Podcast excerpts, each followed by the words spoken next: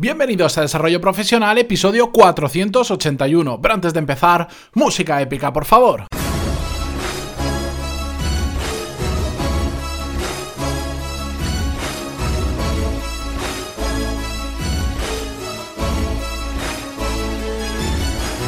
Muy buenos días a todos y bienvenidos un martes más a Desarrollo Profesional, el podcast donde hablamos sobre todas las técnicas, habilidades, estrategias y trucos necesarios para mejorar cada día en nuestro trabajo.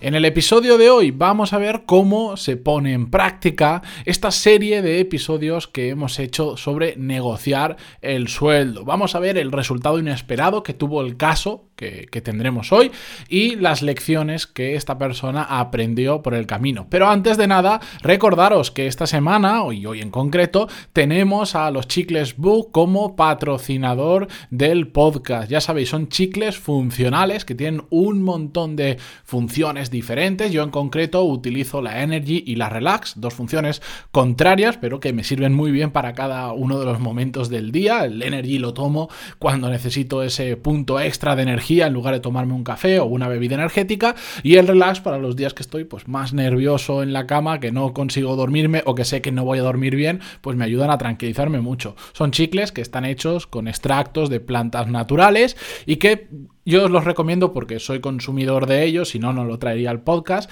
y a mí me funcionan terriblemente bien, así que pues aquí os lo traigo. Contaros también que si hacéis una compra superior a 14,95 euros en su tienda online bugum.com barra tienda, wugum.com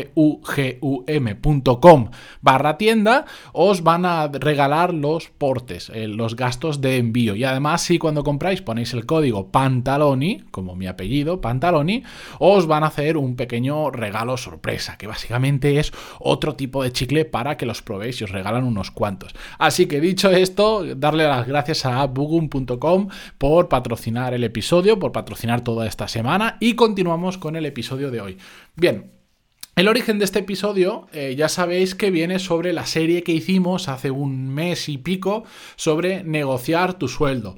Os voy a dejar todos los episodios de la serie en las notas del programa, podéis hacer en pantaloni.es barra 481 y vais a las notas de este programa, porque fueron cinco episodios que hicimos cada martes durante cinco semanas diferentes y por si no lo recordáis, pues vimos todas las etapas que teníamos que tener en cuenta para negociar nuestro sueldo, desde buscar el momento adecuado, hacer una pequeña investigación de mercado, a ver cómo está la cosa, pensar en qué ventajas hay más allá del sueldo del dinero, que también hay mucho y es muy interesante, y ya cómo preparar la negociación y cómo afrontar ese cara a cara esa eh, negociación. Y como os decía al principio, hoy os voy a traer un caso de un oyente del podcast que me envió hace una semana y media más o menos donde me contó su situación. Voy a empezar leyéndoos el propio email simplemente como introducción y después ya lo voy a resumir porque era bastante largo y también eh, pues quiero respetar su confidencialidad porque dice bastantes nombres de empresas, universidades y tal y así también lo vamos a entender mejor. El email decía hola Matías, muy buenas. Lo primero es presentarme, me llamo tal tal tal, el que te comentó lo de que en la universidad de una capital de provincia aún seguimos estancados con métodos de estudio del siglo pasado. Bueno, esto lo hacía en referencia a otro episodio que lancé. Tengo que darte las gracias porque gracias a tu podcast he obtenido una mejora del sueldo. Aunque no seguí los pasos que diste en el ciclo de negociar el sueldo, sí que me abriste los ojos y me lancé a lograr una mejor posición. Y también, aunque no haya conseguido lo que quería, es mucho mejor que lo que tenía. Te lo comento poco a poco. Bien, y aquí viene el tocho de email. Yo muy agradecido porque me lo escriba, pero os lo voy a resumir porque si no, puedo estar 10 minutos solo leyendo el email. Eh, como os decía, pues voy a omitir determinados datos para salvar su confidencialidad. La situación en la que él estaba, para que nos situemos, era que pues estaba trabajando y estudiando a la vez y de hecho llevaba más de un año trabajando en la empresa en la que está y bueno, pues como tiene poca edad y está en, digamos, como en su primer trabajo, está con una beca de 5 horas al día. Por lo tanto, os podéis imaginar que pues en este tipo de, de situaciones, de becas, el sueldo era bajo. No entiendo por qué, si una persona es válida y lo está haciendo bien, tienen algunos sueldos que son de risa, pero bueno, esa era su situación. Becario, 5 horas al día con un sueldo bajo. Eh, resultó que en esa beca, tras ponerse al día con todo el trabajo que inicialmente le habían dado, pues empezó a quitarle trabajo también a sus compañeros, a personas que ya tenían contratos normales. La peculiaridad de lo que él hacía en el trabajo eh, y de lo que hace es que es el único en la empresa que sabe hacer lo que él tiene que hacer y además debido al trabajo que es un tema de diseño eh, lo hace difícilmente reemplazable. Cualquier persona que quisiera sustituirle o incluso externalizar ese trabajo que él hace sería muy complicado porque él ya ha marcado una línea de diseño y pues se tendría que marcar otra o tratarían de imitarla pero nunca va a ser igual. Por lo tanto, eso es un punto a favor suya llegó el momento en el que tenía que renovar su contrato y pues en esa ocasión, como ya habéis leído, motivado por la serie que hice, pues le pasó las nuevas condiciones a su jefe, que sobre todo era pasar de una beca ya a un contrato real y sobre todo mejorar el sueldo. Bien, hasta aquí nada normal. El problema que cometió es que eh, hizo lo que en póker se llama un all-in o, lo que es lo mismo o, todo o nada, ¿de acuerdo? Dijo, o aceptas mis condiciones o no voy a continuar en la empresa. Esto en algunas ocasiones puede funcionar, ya lo he dicho que con muchos matices porque de por norma general hay que tener mucho cuidado y tampoco tenemos que ser unos kamikazes.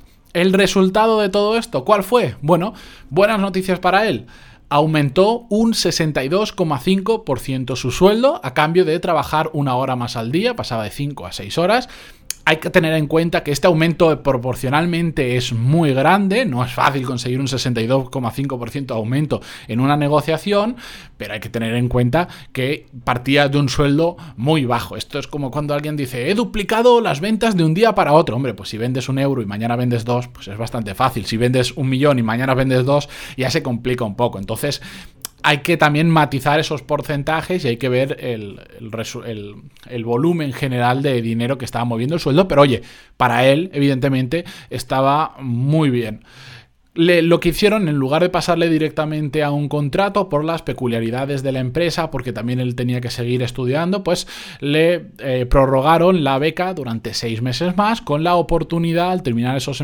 seis meses, de convertirlo ya en un contrato, lo cual también es buenas noticias. Y aquí diréis, hombre, si él había hecho todo un todo nada, estas condiciones eran menores de las que él había pedido y bueno, aún así eh, aceptó porque aunque hubiera hecho un all-in, pues esto le permitía seguir trabajando sobre todo en algo que le gusta mucho y, muy importante, que va en la dirección que quiere enfocar su carrera profesional. Y esto, eh, saberlo y tenerlo muy claro desde bien pronto, eso es un punto a favor muy, muy, muy bueno.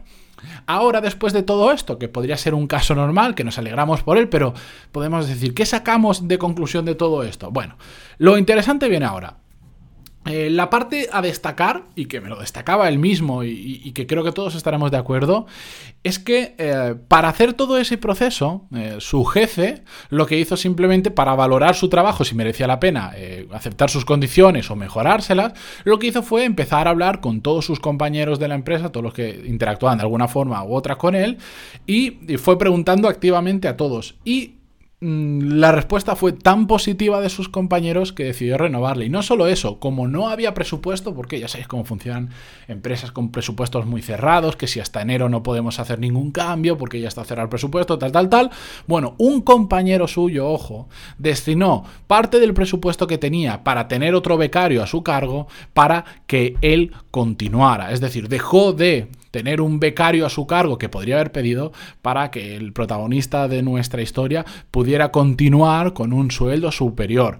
¿Qué demuestra todo esto? Bueno, pues que normalmente tendemos a infravalorarnos y hasta que no suceden casos así, no nos damos cuenta de cuánto se nos valora en nuestra empresa. Por un lado, todos sus compañeros hablaron muy bien de esta persona y mm, le comentaron que debía seguir en el equipo. Y por otro lado, hasta se puso dinero en juego para que él continuara. Pensar que una persona rechazó el poder tener a su disposición otro becario simplemente para que él pudiera continuar. Y esto es una muestra de lo que vales para la empresa y para tus compañeros. Una muy buena muestra. Evidentemente no hay que llegar a este extremo de, hacer una negociación de sueldo para comprobar cuánto valemos en la empresa. Yo siempre lo digo, hay que hacerlo cuanto antes. Hay que... Mm, tener muy bien medido el pulso de cómo estamos en la empresa. ¿Cómo? Pues gracias a pedir feedback. Hemos hablado no sé cuántas veces en el podcast sobre cómo pedir feedback. Buscadlo porque hay un montón de, de episodios que hablamos sobre ello.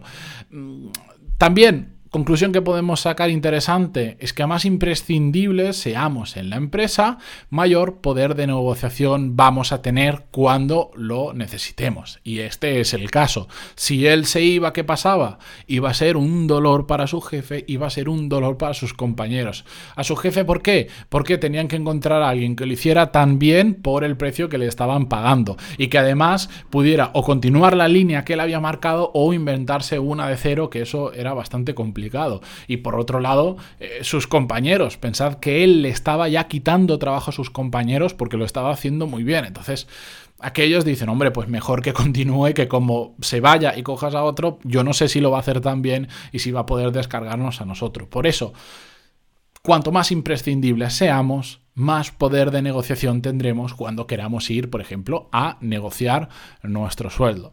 Y bien, después de este final feliz, yo me despido, le agradezco muchísimo al protagonista que va a reconocer la historia perfectamente, yo ya le he contestado por email cuando me escribió, eh, pues agradecerle que me lo haya enviado, ya sabéis que siempre que queráis me podéis enviar este tipo de casos donde habéis aplicado cosas que hablamos en el podcast, en vuestro día a día, de vuestro trabajo, encantadísimo de recibir vuestras historias, las que crea conveniente sacarlas en el podcast, pues ya tenéis un ejemplo aquí, bueno, y muchos ejemplos que lo hemos hecho, así que muchísimas gracias, lo podéis hacer, ya lo sabéis, enviándolo a pantaloni.es barra contactar, ahí me podéis escribir para enviarme estos casos, para hacerme preguntas, para lo que queráis, comenzamos a hablar, y nada, de nuevo, volver a agradecer a los chicles Bug eh, de bugum.com por patrocinar este episodio y todos los de esta semana, y a vosotros por estar ahí cada día escuchándome, por vuestras valoraciones de 5 estrellas en iTunes y me gusta y comentarios en iVoox.